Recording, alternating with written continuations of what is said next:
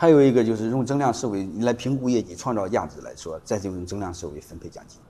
这个简单，对吧？这个简单的要命啊！你比如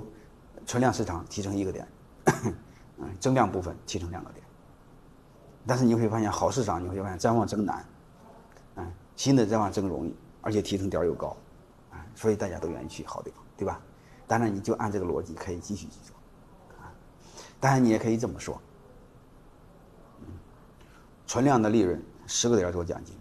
增量的利润五十个点甚至八十个点做奖金，啊，所以这时候你会发现他想多拿都去好的地方，啊，而且这时候你会发现组织利益和个人利益是一致的，而且你很简单，增量市场的利润，新增市场的利润创造的利润，你即便是百分百给他发奖金，你也不吃亏，为什么？因为今年的增量，明年又是存量，是吧？说白了，这就是他做的再好，增量他只能分一次。啊，你作为老板，你可以分几次，永远都是你的。啊，但是这个你要思考一个问题：如何不鞭打快牛？啊，这个有机会我和大家一起再分享。所以这时候你会发现，用增用奖金和增量绩效挂钩啊，然后贡献和奖励对等啊，同时对应的这奖金提成都是按这个逻辑来。啊，你就不管怎么着，就你总用增量的绩效、增量的业绩来对应他们的贡献，这个就显得会很有意义。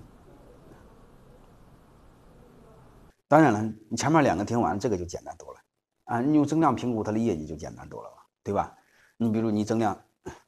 业绩一分算两分，啊，存量五分算一分，是不是？通过这个业绩评估完之后，通过这个晋升，是吧？通过这个论功行赏，那做得好的就升得快，做得不好的升降升得慢。啊，还有一个，你可以让他内部竞争，啊，规则定下，谁爱去哪谁去哪，这时候越优秀的人去最艰苦的地方去，一定要内部竞争，啊，不进则退，啊，这时候你会发现，这个能打能杀的将军就杀出来，啊，你不能让大家倚老卖老啊，小富即安，那哪行？还有一个呢，这个业绩部分呢，这个业绩评估完之后，你甚至可以用这个业绩来分股份。用这个业绩分股份，你会发现，就会让把你企业的饼做得越大。因为这时候你会发现，他想分更多的股份，必须做更多的增量，做更多的增量，你的饼就越大。那你的饼就越大呢，大家就分的越多。想分的更多，他必须做更大的饼。然后这个过程中，有人如果不好好干，他的饼就被稀释。这时候你看，刚好实现了一个奖励能干的人，惩罚不能干的人。啊，所以这个逻辑你发现用好就很好用。嗯，同时你用增量的业绩。来做价值评估，啊，同时用增量，只要饼变大，你的股份就变大，把变大的股份再分给别人，你会发现都是一样的逻辑。只要业绩变大，我的股份就变大，股份既然变大，我就拿出一块切给大家，啊，就是创造增量来分增量，啊，创造增量的业绩来分增量的奖利润，然后用增量的利润来买增量的股份，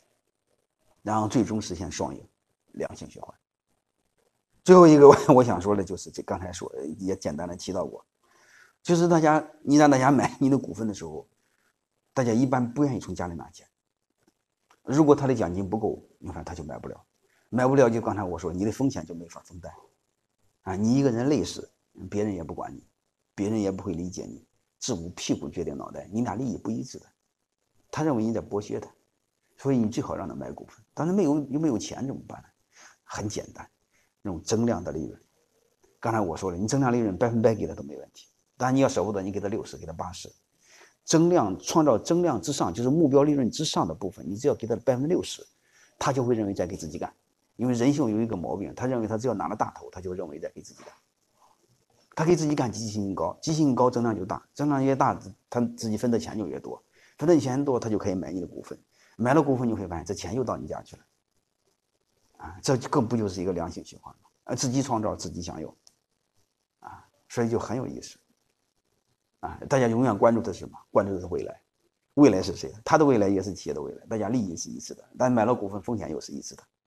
啊，如果你不想让他买股份，你可以采用延期支付，你用增量的百分之六十给他们，你告诉他，这百分之六十只给三，只发给今年发三百分之三十，剩下的明年发百分之三十，但是你告诉他，你半道不能跑了，跑了剩下的三十我就不给你。这样的话，他也，你的离职率也会降低，啊，当然这些都可以，啊，就是大家要明白这个逻辑，啊，我讲这些小的课题呢，其实让大家明白方向。其实我更想说一个方向比方法重要，因为方向对了，你会找方法。你方法再对，你没方向没有用，你瞎跑，啊，你跑反了话，反反倒起反作用，啊，所以我更想说，大家好好思考思考这个增量的思维，啊，把增量的思维给用活，啊，把经营企业变得非常轻松，然后你能腾出更大的精力来思考未来，思考战略。啊享受做企业的。